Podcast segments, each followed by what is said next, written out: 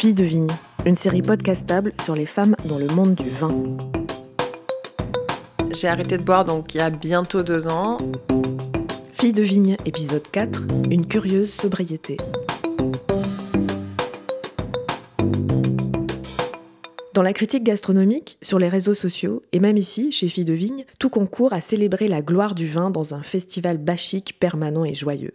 Sur Instagram, le catalogue des étiquettes, toutes plus hype ou prestigieuses les unes que les autres, fait office de déballage. Je bois, mais je bois bien, donc ça passe. Pourtant, tout le monde sait que le vin a aussi un versant sombre. C'est d'ailleurs pour cela qu'on le consomme, mais personne n'en parle jamais. Laura Vidal est sommelière à la mercerie à Marseille. Québécoise arrivée en France il y a 10 ans, elle a aussi fait un choix radical, très à part dans le milieu. Pour moi, c'était euh, à l'aube d'une année très chargée au niveau du travail. En 2019, on avait plein de projets. On faisait des événements éphémères à Cannes, euh, à Paris, pour le Palais de Tokyo. Et j'avais énormément de pain sur la planche. Et j'ai vraiment euh, pris une grosse cuite le jour de mon anniversaire de 35 ans. Et je me suis dit le lendemain que si je veux réussir à performer ou à être efficace et à être vraiment présente dans tous mes engagements que, que je m'étais donné, il fallait que je sois très claire.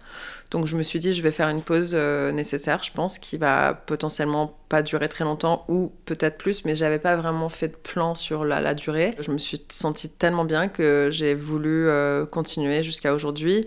Alors je goûte, je crache, euh, je continue à aller voir des vignerons, à déguster les vins avec eux. Donc je continue à faire mon métier avec beaucoup de passion, mais au niveau de comment je me sens et comment je dors et ma qualité de vie, j'avoue que c'est beaucoup plus agréable finalement. Quelle a été la réaction du, du milieu? En général, la question qui se pose toujours, c'est Ah, t'es enceinte, euh, mais qu'est-ce qui s'est passé? Mais il y a un problème de santé. Ça, c'est les premières réactions, donc plutôt sympa parce que les gens sont assez attentionnés et bienveillants. Après, euh, bien sûr, c'est Ah, mais vas-y, c'est bon, bois un coup, c'est pas grave. Donc, ceux qui, qui n'arrivent pas à accepter que c'est possible de quand même s'amuser sans boire un verre.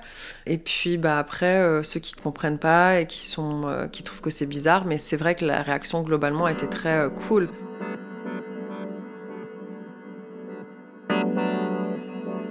Vous avez l'impression que l'alcoolisme est un, tabou dans le milieu de la restauration? Oui. Tabou dans le sens où les gens euh, peuvent avoir des problèmes avec leur consommation d'alcool qui n'est pas nécessairement euh, adaptée peut-être. Ça a été abordé dans beaucoup d'articles à l'étranger, surtout aux États-Unis et même au Canada.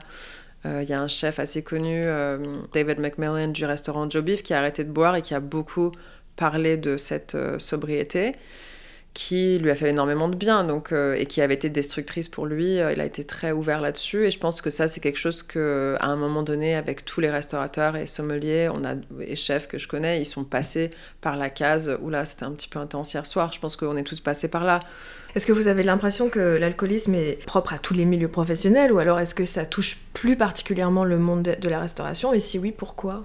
Euh, je pense que c'est quand même quelque chose qui est plutôt prévalent dans le sens où boire un coup, aller à l'apéro, ça fait partie encore une fois de la culture française. Je pense que le fait que ce soit là, donc euh, on a une cave à vin, on a des verres de vin qui sont disponibles tous les soirs, on boit un verre après le service, ça fait partie un peu de la culture de la restauration. Donc je pense que ça, c'est sûr que ça favorise bah, le un verre, deux verres, trois verres. Finalement, c'est une bouteille. Bon, ben on sort en soirée, ah, on va au bar du coin. Tout ça peut facilement dégénérer. Donc euh, il y a une pression, certes, qui est là et qui est forte. Et quand on a beaucoup de pression, il y a une façon simple de décompresser, c'est de boire un coup. Enfin, ça, c'est quelque chose qu'on a tous fait.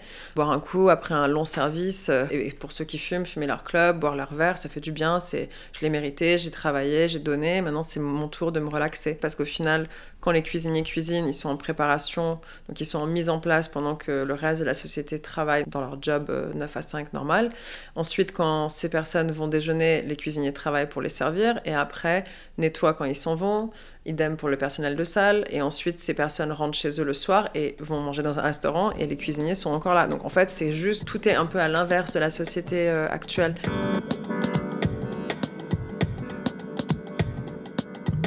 Sais pas si en tant que québécoise on peut parler de féminisme intersectionnel, mais vous euh, cumulez quand même toutes les tares. Vous êtes québécoise, femme, vous travaillez dans le monde du vin, ça va pas du tout. je sais pas. Au Québec, on a, on parle souvent de la société matriarcale par excellence, et donc euh, pour dire que ça, je pense que ça m'a beaucoup aidé dans le sens où quand je suis arrivée en France, j'ai même pas considéré que en tant que sommelière, ce serait un challenge vraiment, sauf les petits commentaires à droite à gauche que tout le monde se prend de toute façon en tant que femme québécoise ou pas. Et donc euh, j'ai vraiment juste euh, débroussaillé mon chemin euh, sans vraiment avoir cette, cette retenue. J'ai déménagé de Montréal pour arriver à Paris en 2010, fin 2010, faire la promotion du cidre de glace Neige, donc qui est un produit, un vin de glace fait à base de pommes québécois. J'ai rencontré plein de restaurateurs géniaux et notamment j'ai rencontré Grégory Marchand du restaurant Frenchy donc on a discuté un peu de ça. Euh, moi, je présentais aussi les vins de Catherine Breton que j'avais rencontré dans un salon à Lyon. De fil en aiguille, on a discuté. Il m'a présenté euh, le souhait d'avoir une sommelière qui s'occupe de la carte des vins chez lui et du coup euh, amplifier un peu le nombre de références. Donc j'ai tout de suite sauté sur l'occasion de travailler pour lui. Et ça a été une histoire qui a duré trois ans. Et j'ai rencontré donc Harry qui travaillait comme chef de cuisine au Frenchy. Et on s'est associés pour faire des événements éphémères qui ont commencé à Paris en 2012 et euh, qu'on a mis en valise euh, pour emporter autour du monde pendant presque 2-3 ans, jusqu'en 2015 où on a atterri à Arles, avec euh, du coup notre troisième associée Julia qui s'est jointe à nous. Et c'est là qu'on a fondé le premier Paris Pop-Up à l'hôtel Norpinus. Et pendant trois années, on est resté dans le sud jusqu'en 2018, où on s'est installé à Marseille, on a ouvert la mercerie. Donc la vie française, c'est presque un accident. C'était pas euh, prémédité à la base. Bah, j'avais un peu une envie, c'était certainement de visiter les vignerons que j'avais euh, goûté uniquement au Québec. Et j'avais vraiment une envie, c'est d'aller visiter ces vignerons, d'aller dans les vignes, de vraiment goûter directement les chais avec eux d'apprendre à leur côté. Donc tout ce que j'ai appris à l'école, je dirais que ça représente 1% de ce que j'ai appris sur les 10 années où j'ai voyagé le monde, mais aussi en France pendant que je travaillais au Frenchy. Et c'est vraiment là que j'ai appris, que j'ai construit des relations avec tous ces vignerons. Pour beaucoup d'entre eux qui sont devenus des amis et que je représente aujourd'hui, qui sont à la carte de la mercerie. Il y a quelque chose de notable à la mercerie, c'est que euh, la plupart du personnel parle anglais, est anglophone ou américain. On n'a pas l'impression d'être en France en réalité. je me demande si le fait d'être étrangère et que vous soyez entouré de cette équipe anglo-saxonne contribue pas aussi au fait que, que, vous vous sentiez à l'aise. Enfin là, ce que je dis, c'est hyper raciste pour la France, mais quand même, il y a une sorte de décontraction et je pense dans le choix de votre équipe qui est très internationale. Toute l'équipe en cuisine, c'est des Français. Sauf Harry qui est anglais, mais du coup tout le monde parle très bien anglais maintenant. Ah d'accord, ils apprennent anglais sur le tas. Pour tous les chefs qui cherchent un travail euh, et qui veulent apprendre l'anglais, c'est à la mercerie que ça se passe. C'est à la mercerie que ça se passe. Donc on a une équipe qui parle bien anglais en effet parce que bah, beaucoup d'entre eux ont voyagé, ont fait l'anglais à l'école, mais surtout parlent beaucoup anglais avec Harry qui parle maintenant un français parfait après avoir passé bientôt 8 euh, ans ou 9 ans en France. En salle, c'est vrai qu'on a une équipe féminine. Et cette ambiance euh, très particulière, c'est un choix euh, de créer quelque chose qui est assez hors sol, quoi, qui n'est pas profondément français. Je pense que c'est la mentalité peut-être qui est pas française parce qu'on n'est pas français. Donc c'est vrai que Harry et moi, ni, ni l'un ni l'autre ne sommes français, même si moi j'ai ma maman qui est française et que j'ai passé du temps en France jeune. Et j'ai habité, j'ai vraiment grandi au Québec, à Montréal. Ce que je trouve intéressant et, ce qui est beaucoup répercuté dans d'autres euh, endroits, surtout à Paris, c'est euh, l'amour profond qu'ont les étrangers pour la France. Et en ouvrant un business en France, vont vraiment euh, faire honneur complet aux produits français. Donc Harry adore les produits français. Il a une relation très proche avec Jean-Baptiste, qui est un de nos euh, éleveurs de légumes. J'appelle ça éleveur de légumes parce que c'est comme si Parce qu'il se balade dans les prés bah, Je ne sais pas s'il leur parle, mais je ne serais pas surprise. C'est vraiment quelqu'un qui voue un amour à ses légumes. On le surnomme parfois tonton légumes. Il arrive avec ses légumes et c'est la conversation part et ils discutent ensemble. Et qu'est-ce que tu vas faire? Et comment? Est-ce qu'on fait une fermentation là-dessus? Essaie de fermenter ça, tu me diras et tout. Et donc, il y a un rapport très proche avec cette personne. Il y a des rapports très proches avec d'autres fournisseurs de façon similaire qui sont français. Et on est très intéressé par cette culture. Donc je pense qu'en tant qu'étranger, on est encore plus intéressé, plus passionné, parce qu'on on découvre une culture nouvelle. Comme moi, avec le vin, euh, c'est le même, la même vision, c'est de se dire euh, curiosité égale pour Espagne, France, Italie, Autriche, Allemagne, etc. Il y a cette espèce d'obsession avec la découverte et euh, justement de faire vraiment honneur à ces sublimes régions qui font des produits qu'on aime.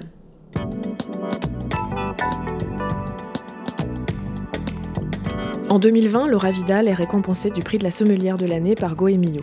C'est la première fois en 50 ans, depuis la création du prix, qu'une femme reçoit cette récompense. Je suis heureuse de l'avoir eu pour euh, avoir un peu débroussaillé ce côté euh, femme euh, qui n'avait jamais eu ce prix. En soi, ça change pas comment j'approche ma dégustation et, et, mon travail. Ça a peut-être changé la perception de certaines personnes qui viennent au restaurant, peut-être que ça rassure euh, quand on voit une carte des vins qui était signée par quelqu'un qui a eu un prix comme ça. L'idée, c'est de pas être dans ce côté je sais tout. C'est plus d'être là, bah, on est tous dans la découverte ensemble. Même moi, ça m'arrive de faire des erreurs, euh, régulièrement d'ailleurs, de me gourer sur un cépage. Je, je prétends pas tout connaître et tout savoir. Et c'est vrai qu'en tant que restauratrice, en plus du métier de sommelière, j'ai beaucoup de charges mentales qui sont pas 100%, j'ai pas toute mon attention liée au vin. Je suis ravie d'avoir eu ce prix. J'espère que ça ouvrira beaucoup d'opportunités à d'autres femmes qui se disent tiens, c'est possible. Ça, c'est la chose, je pense, qui est le plus euh, encourageant dans l'histoire. Est-ce que vous avez des souvenirs euh, d'avoir essuyé des remarques machistes en tant que sommelière? Oui. Alors, on veut tout savoir. Le truc, c'est que ça dépend, parce que bon, si les gens connaissent bien la mercerie, ils savent qu'il y a une sommelière, un chef, c'est très publicisé dans le sens où c'est très connu que c'est Harry et moi, euh, donc il y a moins cette question de le sommelier. Mais c'est arrivé encore, je sais pas, il y a deux ans, au tout début, où euh, j'ai pas envie de dire que c'était un, cliché, mais c'était quelqu'un qui était plus âgé, un peu plus fermé d'esprit peut-être, et qui du coup a dit euh, oui, est-ce que je peux parler avec le sommelier, s'il vous plaît, genre sans même me regarder en fait. Et les gens sont surpris quand je dis oui, c'est mon restaurant, euh, c'est oui, c'est moi qui ai fait la carte des vins. Il y en a qui sont surpris encore. Mais globalement, je me suis pas sentie ostracisée en tant que femme euh, au point où j'étais outrée. Euh, après, ce qui est triste, c'est que je m'y attendais. C'est ça le problème.